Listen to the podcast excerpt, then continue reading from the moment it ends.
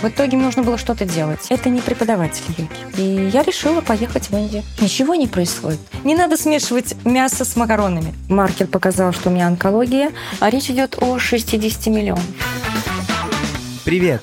Это подкаст «На каблуках». Меня зовут Стас Васильев. Я делаю подкаст о современных женщинах России.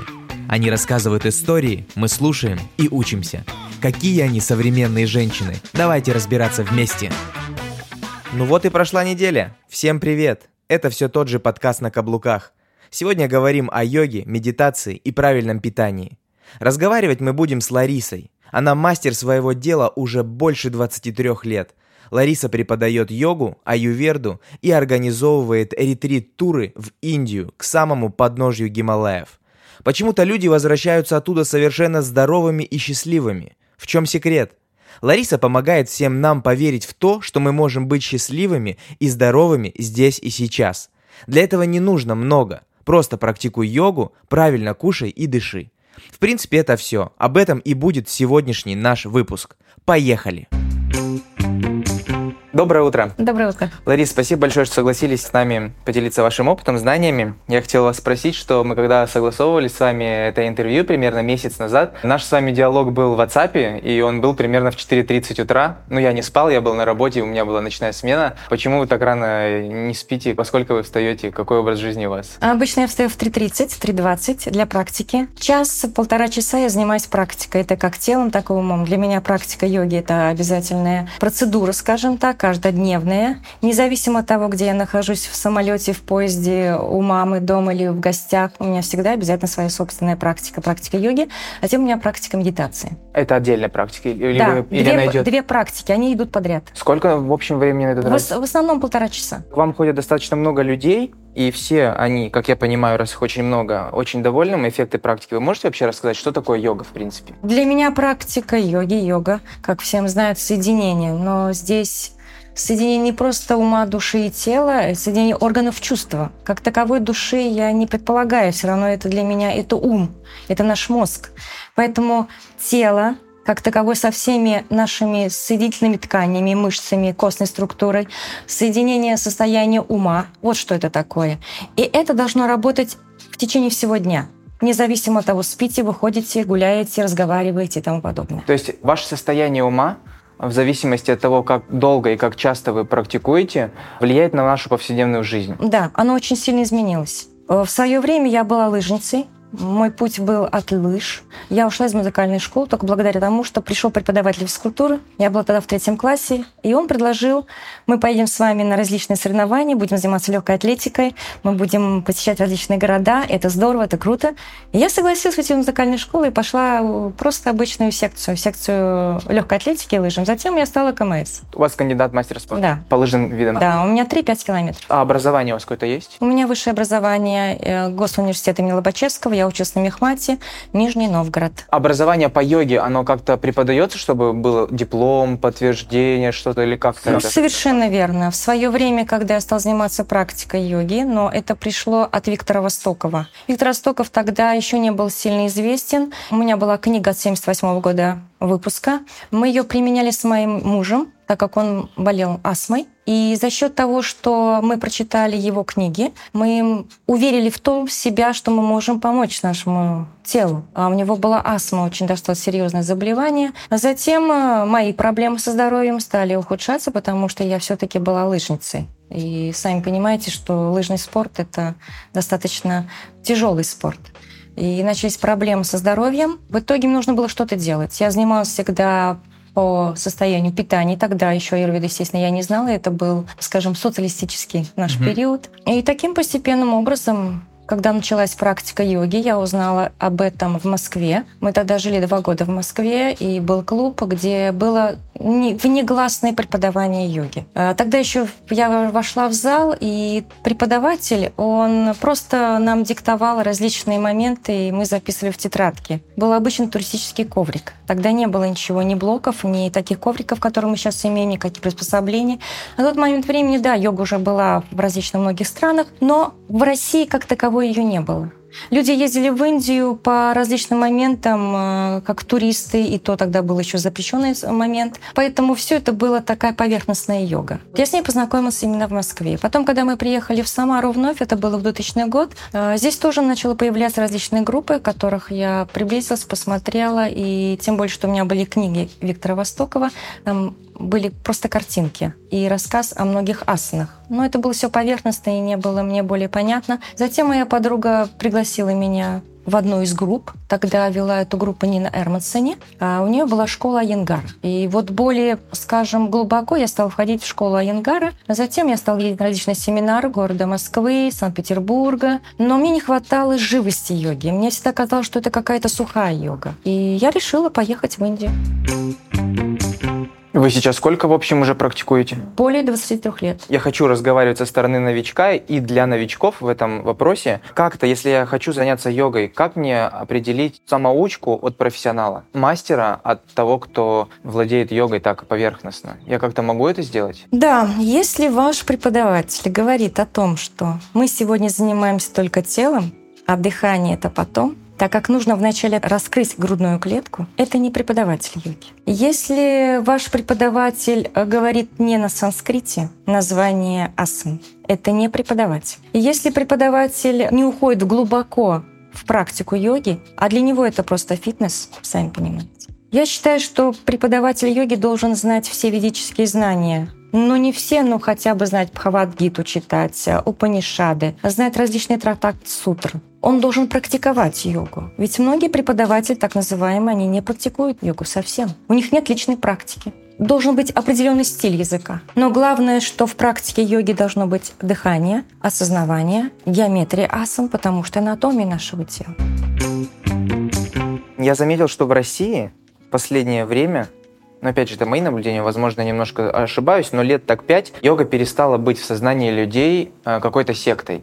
То, чего стоит бояться. И они как-то вот э, без страха все-таки идут, и сейчас никто уже не смеется над тобой, когда ты идешь и занимаешься йогой. Что поменялось в сознании людей за последнее время? Почему они так начали доверять йоге? Потому что получили результат. Почему в начале практика йоги была запрещена в России? человек начинает думать. А вы знаете, что э, у нас церковь, что ум, когда он включается, человеком нельзя управлять. Это никак не связано с поколениями. Те люди, которые более-менее жили в те времена в СССР, в Совдепе, что они никогда с этим не сталкивались, не доверяли, а сейчас вроде пришли молодые, прогрессивные, и уже как бы начинают думать, и критическое мышление развито, и они могут оценивать, где, где интересно им, где полезно, а где нет сами принимать решения. А почему они принимают решения? Потому что создалась простор, создалась свобода.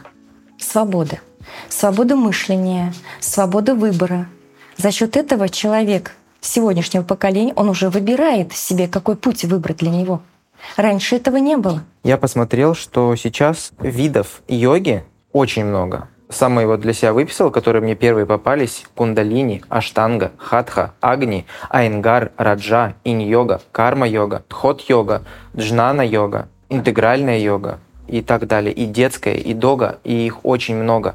С чего начать занятие? Какую йогу выбрать? Как в этом во всем разобраться можно новичку? Ну, я считаю, что в данный момент с нашими ситуациями тела, так как человек в большей степени все-таки сидит за компьютером, он мало двигается, я бы предложила, что необходимо все-таки начать с практики йоги аянгарной школы чтобы понять свое тело. Потому что без понимания своего тела вы не пройдете глубоко и не осознаете свое тело. Нужно чувствовать энергию в асане. Не просто войти в позу и стоять беспредельно, но нужно ум направить на ту часть тела, где идет движение энергии. Для чего вся практика йоги? Для чего весь этот образ жизни?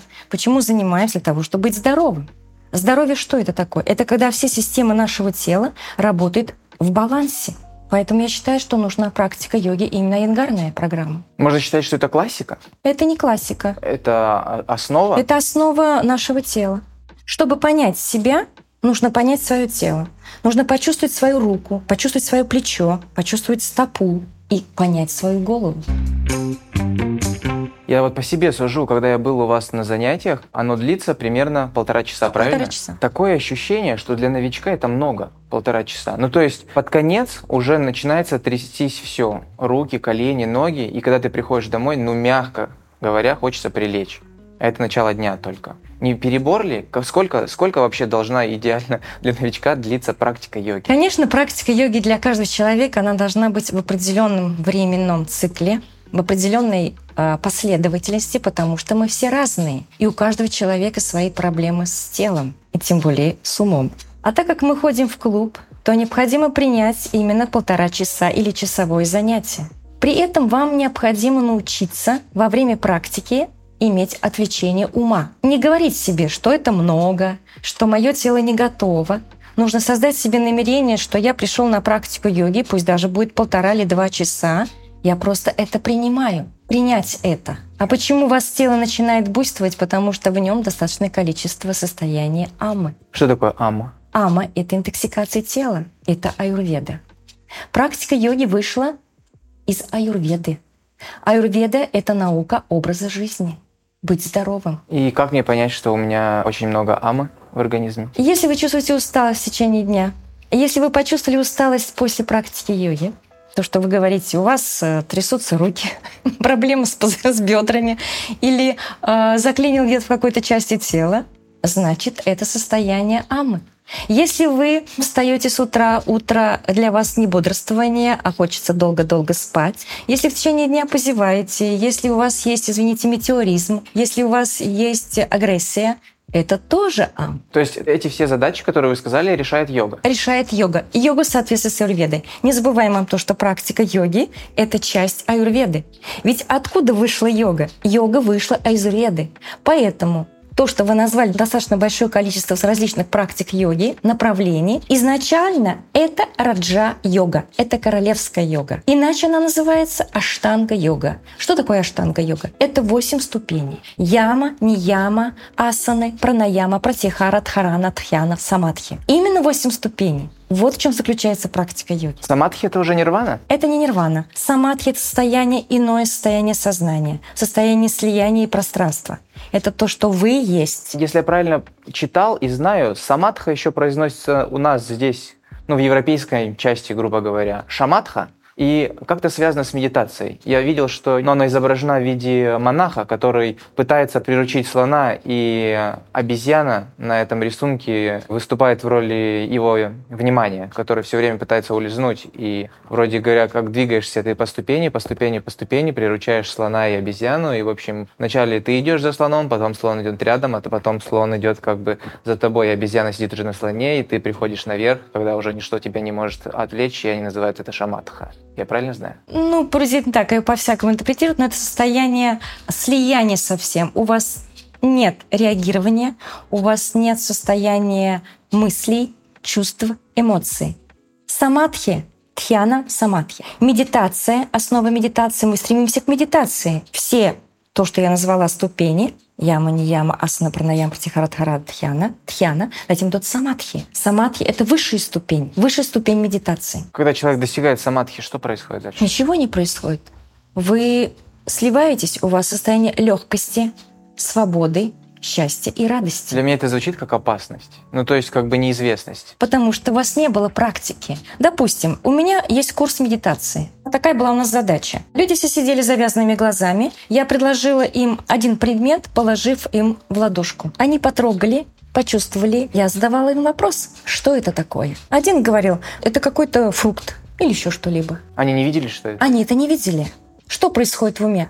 Ум начинает подбирать потому что есть определенный опыт. Но они не знали этого. Ум начинает конфликтовать. Да что же это такое? Когда они открыли свои глаза, они этот предмет вообще не видели. И это говорит о чем? Это говорит о практике. Нужна практика, чтобы здесь в нашей голове была запись. Новая связь между нейронами головного мозга. Вы знаете, просто я почему спросил, я стоял некоторое время, около там двух-трех месяцев на гвоздях, и для того, что был сложный период вообще в жизни, в бизнесе, и искал что-то новое для себя, как можно было расслабиться вечером и с утра. И довел даже себя до 30 минут, когда мог уже все, после 20 минут нет боли, и чувствуешь прям такое расслабление, и ты вот прям чувствуешь кайф два раза. Когда прошло 20 минут, это первый, а второй, когда ты уже с гвоздей наступил на пол, и когда уже ноги говорят спасибо тебе, но это расслабление моментальное, после них сразу засыпаешь. Такое удивительное состояние было, полная тишина в голове. То есть все равно, когда у тебя нет практики, я и медитацию тоже практикую перед сном, иногда даже с утра, когда у тебя нет практики медитации, ты садишься, у тебя очень много мыслей, а здесь вне зависимости, хочешь ты думать о чем-то, не хочешь, когда ты слазишь с гвоздей, у тебя тишина в голове, прям пустота. Как вы считаете, Почему это произошло? Я не знаю, не могу объяснить. Это ваша нервная система. То есть во время стояния на гвоздях я могу дышать. Со мной всегда инструмент медитации, который всегда со мной, это мое дыхание. Я могу его слушать, считать, и со временем все мысли затихают. Но когда я просто сажусь в медитацию без гвоздей, так не получается быстро мысли переструнить. Я бы хотела сказать, что это действие вашей нервной системы, она очень сильно разбалансирована. Что это значит? Это значит, что нужно найти другой способ, чтобы нервная система пришла в определенное русло. Спокойствие. Спокойствие ума должно быть просто сидя. Спокойствие ума должно быть тот момент, когда вы видите, что вас подрезает, и вы не реагируете. Это хорошее действие нервной системы. Это хорошее действие вашего ума. Как его тренировать? Тренировать через тело, через питание, через медитацию. Вот меня когда подрезают, я реально себя не могу в руках держать. Ну, не могу. То есть я читаю много книг. Я сейчас вот читаю замечательную книгу, где Далай-Лама рассказывает там про любовь, про терпимость, да, с его Десмон Туту, с его другом, да, который боролся с апартеидом. И они очень взрослые люди, которые так просто рассказывают о том, что если тебя подрезали на дороге, подумаешь, что этот человек спешит на роды к жене, и все пройдет. У меня не получается, у меня пелена, когда такое происходит на дороге. Но так она не придет, потому что, чтобы заняться практикой медитации, необходимо вначале создать аналитическую медитацию. Так чтобы аналитическую... Анализ, анализ своих действий, анализ сегодняшнего дня. Есть очень хорошая практика и дзен. Расширенное осознавание самого себя. Расширенное осознавание себя в этом мире, в данной комнате, в данном городе. Анализ должен быть. Работа над чертами характера. В свое время занималась суфийской практикой. Она мне очень хорошо помогла именно работа над чертом характера. У нас есть гнев, у нас есть ревность, у нас есть жадность и тому подобное. Нужно анализировать себя. Не просто сказать, что-то я сегодня плохо себя чувствую, или там, почему я гневлюсь на свою жену или на своего друга. Нужно создать себе вопрос, почему это со мной происходит. Если вы это не будете задавать и не будете практиковать, такие виды практик, то у вас медитации не будет. Вы не можете сесть, застыть в три минуты, вы можете просидеть, но затем у вас этого не получится, потому что ваши мысли бесконечно будут. У вас беспокойное состояние ума. С чего мне начать этот анализ? Вот нашим слушателям, кто нас будет слушать, если они все-таки понимают то, о чем мы с вами разговариваем, что они чувствуют, да, я не сбалансированный, у меня где-то рассинхрон, у меня проблема, я хочу ее решить. Можно какой-то простой способ, просто хотя бы первый шаг, с чего мне начать? Что значит аналитика? Как это? Попробуйте в течение дня хотя бы один-два раза, три в комнате или сидя в машине, закрыть глаза, просто дышать. Постепенно по одной, по две, по три минуты вы будете просто сидеть и наблюдать за своими мыслями. В тишине? В тишине.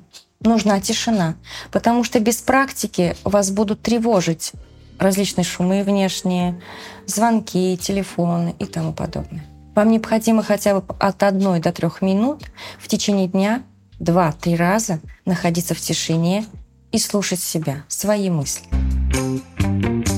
У меня вопрос, почему йога так тесно связано с вегетарианством? Я изначально сказала, что практика йоги — это часть аюрведы. Аюрведа — это вегетарианство? А аюрведа — это вегетарианство. Это определенное питание изначально, потому что оно вышло из Индии. В Индии мясо в юридическом понимании мясо не применяется в питании. Как стать вегетарианцем в нашем сейчас современном мире? Особенно, когда у тебя, например, двое детей, и ты вегетарианец, и у тебя работа, бизнес, Вообще это как? Вы что кушаете-то? Я не ем ни мясо, ни рыбу. Но я к людям отношусь легко и спокойно, говорю о том, что человек, который выбирает для себя мясо, пусть он ест мясо. Человек, который ест рыбу, пусть он ест рыбу. Но главное просто правильное сочетание. Не надо смешивать мясо с макаронами. Хотя это, конечно, очень вкусно. С овощами лучше? Лучше с овощами. Когда человек молод, у него достаточно очень активная вся система организма, и нет накопления такой амы. А человек, который уже за 40 лет, за 45, ему нужно все таки давать разрушенные дни, различные детоксы, детоксы, правильные детоксы, правильное сочетание продуктов, чтобы не было у него заболеваний. Ну вот вы что кушаете? Я кушаю овощи, я кушаю бобовые, в моем рационе бобовые. Я один раз в полгода сдаю анализы для того, чтобы посмотреть, какой у меня гемоглобин, какие у меня эритроциты, всю биохимический анализ крови для того, чтобы знать и для самой делать подтверждение, что я от этого хуже не становлюсь. Потому что для меня сегодняшний мой опыт, жизнь — это тоже практика. Э, Если я захочу пробовать, и наши вот слушатели э, захотят попробовать, с чего начать? Начать с обычного момента, что постепенно отказаться хотя бы от хлеба. Хлебцы подойдут? Я сейчас хлебцы ем. Я бы вам не советовала. Тоже нет. Я только перешел на хлебцы. Что, что не так с хлебцами? А, Это очень трудно перевариваемый продукт. Должно быть большое количество выделенного поджелудочного сока, чтобы это разбить эту плотность. Так это после хлебцов сразу намазка уйдет. На хлебцы это что, тоже? Творожную намазку куда деть? Ешьте с овощами, ешьте с зеленью. Сейчас большое количество зелени, и она очень хорошо действует на область печени. Ну хорошо, первая ступень хлеб. Дальше что? Сладкая. Это вообще, вы, вы просто сейчас по-живому режете сладко. Все полностью? А вот финики, можно финики? Финики прекрасно. Но при этом сколько воды вы пиваете? Главное – это вода. Если вы будете пить хотя бы 2 литра воды без э, совокупности чая и кофе, как многие считают, то вам тоже будет хорошо. Насчет воды. Э, Каждый год информация про воду разнится. Вначале это было литр, потом полтора, два. Потом говорят, я попал к человеку, он врач высшей категории, доктор медицинских наук, и он говорит, человек должен пить только тогда, когда он хочет пить. Не заставляй в себя, не вливай 2 литра воды. Ну, типа, нельзя поставил бутылку в день и вот разбейся, но выпей. Пей только тогда, когда организм хочет. Мы говорим опять о тренировке, потому что все-таки это взаимодействие ума. Мы привыкли пить определенное количество жидкости, и организм должен привыкнуть к определенному количеству жидкости. Поэтому необходимо постепенно вводить воду и не пить залпом, а пить глотками. Наслаждаться и думать о том, что ты Наслаждаться. пьешь, Наслаждаться, правда? Это же тоже особая медитация, да? да. Можно и так сказать. Как сделать так? Я задаю вопрос по себе, не знаю, возможно, у кого-то так же. Ну, думаю, что, скорее всего, так же, потому что, э, когда я начинаю заниматься йогой, как переключиться на правильную мысль, как настроиться на практику. Когда ты начинаешь, бывает так, что мысли прям вот не на месте, ты думаешь постоянно о чем-то и, грубо говоря, просто сменяешь поза за позой, асана за асаной, а толком не можешь настроиться на практику. Есть какая-то вот методика, чтобы я, например, там сел, подышал, что-то послушал, там, может быть, мантра какая-то или что-то, чтобы я настроился на практику. Вы утром, когда встаете, у вас есть определенные программы на сегодняшний день. Вы идете по пути работа, семья. У вас складывается в голове эта программа? Для тех, кто планирует день, то да. Для тех, он архаичный, то нет. Здесь то же самое. Вы говорите себе о том, что я пять минут буду находиться в спокойствии ума, я постараюсь, при этом отпуская, не перенапрягаясь, при этом не захватывая каждый день, чтобы он у вас повторялся. А, Вы решили сегодня подышать, а затем вы переключаетесь. Я вспомню, что было на практике йоги, допустим, или что я видел онлайн какое-то занятие. Я постараюсь вначале сделать то, что у меня запомнилось. Позвольте себе быть тому, что у вас есть. Затем постепенно, если вы будете ходить на практику йоги, у вас будет формироваться в голове определенная схема. Схема, с чего начинать практику йоги. Обычно я советую сукшмавьям, это суставная гимнастика, чтобы тело разогреть. В практике йоги не должно быть много асан. Вам достаточно всего запомнить пять асан и эту последовательность. Этого будет достаточно? Этого будет достаточно, потому что вы можете улучшать с каждым разом любую асану. Движение стопы, движение ноги, а затем вы переключаете свой ум внутрь своего тела и начинаете просто дышать и наблюдать за своим телом. И тогда ваша асана превращается до определенного состояния, до трех минут. И вам этого будет достаточно, потому что вся практика йоги направлена на более глубокие мышцы тела, не на поверхностные, а на глубокие. Ну вот вы же уже мастер, вы можете медленно назвать пять поз для того, чтобы я потом пришел домой и наши слушательницы переписали на листочек, их нашли, и три минуты эти позы делали. Есть какие-то универсальные, вот сейчас пять поз, вам что-то приходит в голову? Какие пять асан я могу дома сделать сут- каждое утро три минуты, пять минут? Я бы посоветовала Адхам Кашванасана, Это собака, морда вниз. собака мордой вниз, да. Ваджрасана, При вытяжении одновременно прорабатываете весь позвоночный столб. То есть самое главное в практике йоги – и дать в начале вытяжения. Вы знаете, что у нас все животные, просыпаясь, они все вытягиваются. Именно оттуда было взято, наблюдая за животными. Потому что активизируются все системы нашего тела, а главное – позвоночный столб. Поэтому я рекомендовала бы именно вначале работать на вытяжении. Адхамгашванасана, Ваджрасана, возможно, Палакасана, Читурангадандасана. Затем, возможно, взять и э, войти в халасану. Перед халасаной можно взять бодрабаласана. Это хорошая перекачка, как мы в детстве катались на, на спинке. Это хорошая проработка всех позвонков. Через бодрабаласану вы можете войти в инь-пашчиматанасана. И затем просто пашчиматанасана, потому что пашчиматанасана являлась одной из пяти основных асан в практике от Сарасвати. Это как раз соединение нашей энергии в теле. И взять одно элемент из скручивающего момента. Можно взять, э, допустим, от сидрасана. Это скручивание? Скручивание, да. Как правильно? Матсидрасана. Матсидрасана. Это санскрит, да? Это санскрит, да. Вот и все, и этого будет достаточно. Многим э, людям, которые, допустим, в офисе, я даже применяю различные практики, перед дверью есть дверь, есть косяк, и вы можете поработать все свое тело. Если вы устали в течение в офисе две минуты, вы можете просто встать около двери и это сделать. Что это за упражнение? Это упражнение из вариации, скажем, тадасана. Есть э, в практике йоги тадасана. И вот эту тадасану можно применять именно около косяка. Вы помните, что у нас многие раньше применяли турник и висели на турнике? Шведская стенка была такая деревянная. Да, и висели на турнике. Да. На сегодняшний момент очень многие медики трактуют о том, что висеть на турнике — это небезопасно. На самом деле я тоже это поддерживаю, потому что получается, что вы висите на турнике, у вас зажим происходит в области шеи, а таз очень опускается вниз, и у кого есть проблемы в грудном и шейном отделе, они усугубляются. Поэтому лучше делать именно вот такие вариации около косяка дверного проема. Расскажите про Индию. Я знаю, что вы много уже раз возите и возили туда группы людей на очищение организма. Да, я в 2012 году поехала в, в Индию для того, чтобы решить свои проблемы со здоровьем. Мне на тот момент времени маркер показал, что у меня онкология, и врачи сказали, что мне необходимо делать операцию. Я отказалась и решила сделать нетрадиционным методом. На тот момент времени я познакомилась с одним человеком. Женщина, она мне рекомендовала пройти панчикарму именно в Ришикеше у доктора Маниша. Панчикарма, извините? Панчикарма – это очищение тела. Это пять процедур, которые необходимо сделать. Это часть аюрведы, именно о том, что очищение тела и избавление нашего тела от амы. И благодаря тому, что я была на панчикарме, я восстановила свое здоровье, и вот до сих пор все прекрасно. Вы приехали к этому доктору? Что вы ему Я приехала к доктору, да. Он, естественно, сделал мне пульсовую диагностику. Он проверил, какие у меня есть, э, какой дисбаланс. Это часть аюрведы.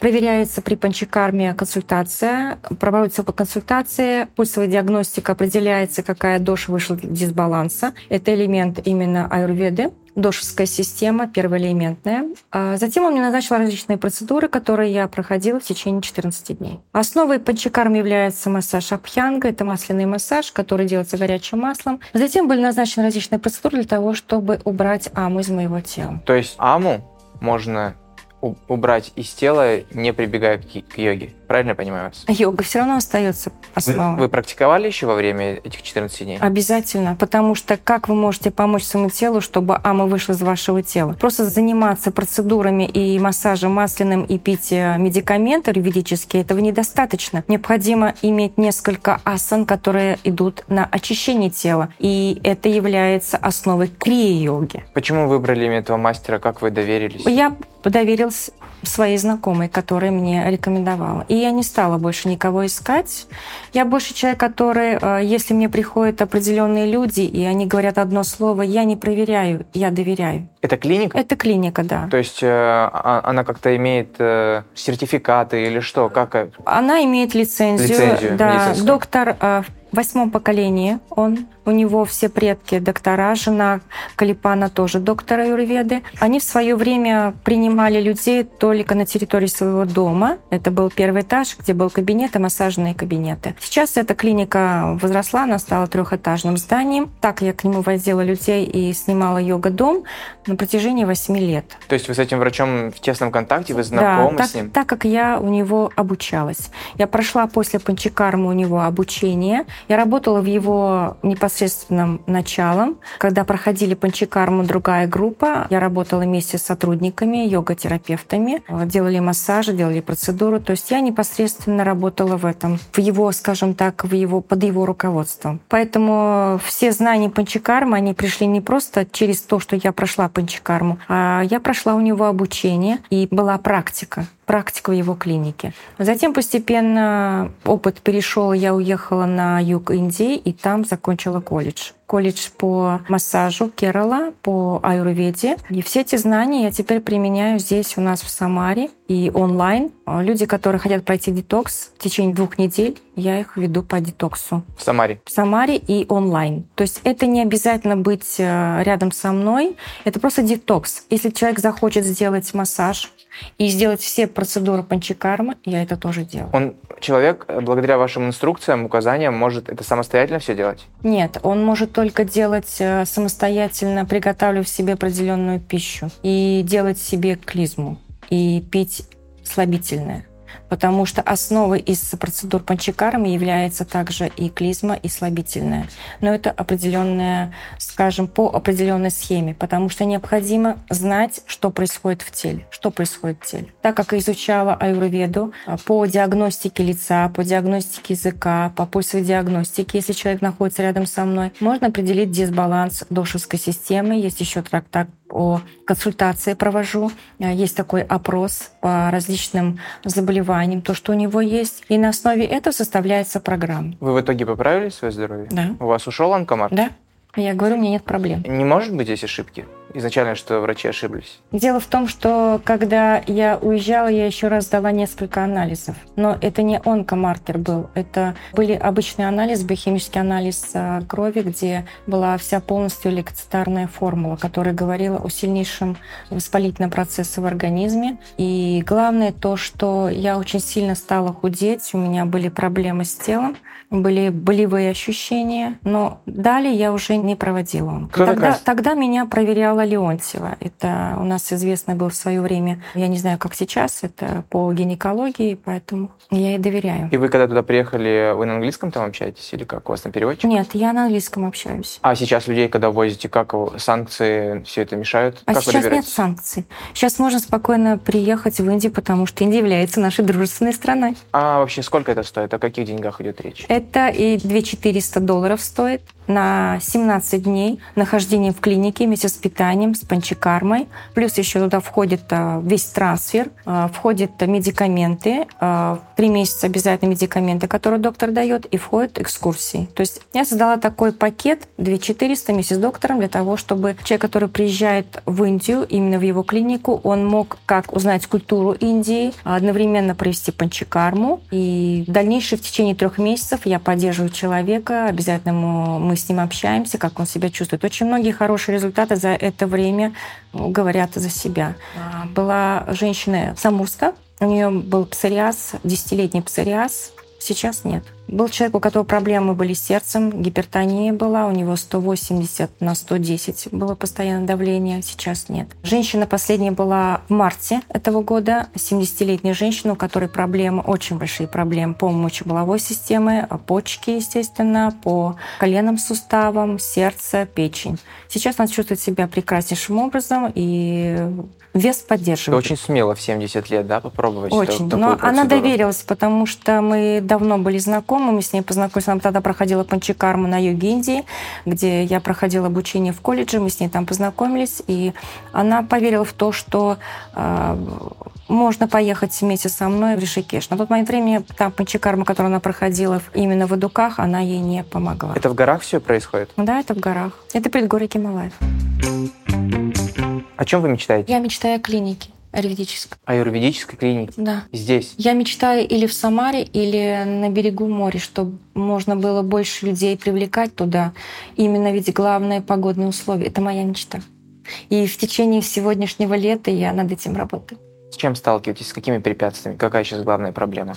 Что не получается? У нас в нашей жизни получается только материальная основа. Только финансы. Вопрос только в финансах. А чё- о какой сумме идет речь? А речь идет о 60 миллионов. Рублей, да? Это позволит вам что сделать? Это позволит открыть клинику. Открыть клинику, и у нас есть договоренность с доктором, который будет приезжать именно на определенное количество времени, чтобы приглашать людей, и именно он будет контролировать и проводить подчекарм. Я очень хочу, чтобы мой доктор приехал сюда, в Россию, и больше людей стали здоровыми, поверили в то, что это реально, независимо от того, кушают они мясо или рыбу. Это не, не играет роли. Главное — правильное сочетание и состояние нашего ума, потому что панчакарма не только очищает наше тело, а оно а, очищает на состояние ума. Жить без страхов, без ревности, без злости, без гнева — это, это свобода, это легкость, это счастье, это радость. Какие были бы правила в этой клинике? Добро, любовь. Сейчас современная женщина в нашем современном мире,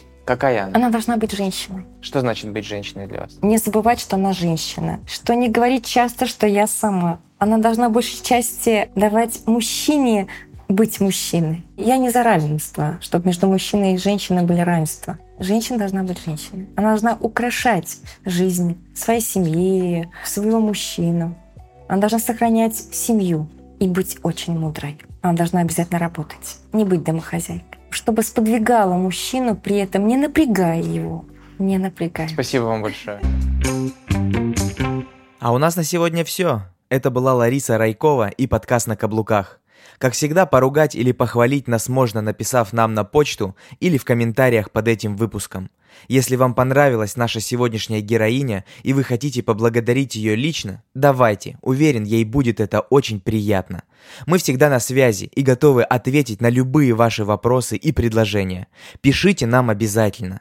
Если у вас есть на примете человек с интересным опытом или суперспособностью, который готов поделиться ею со всеми, обязательно напишите нам. Возможно, именно он сможет стать нашим следующим гостем.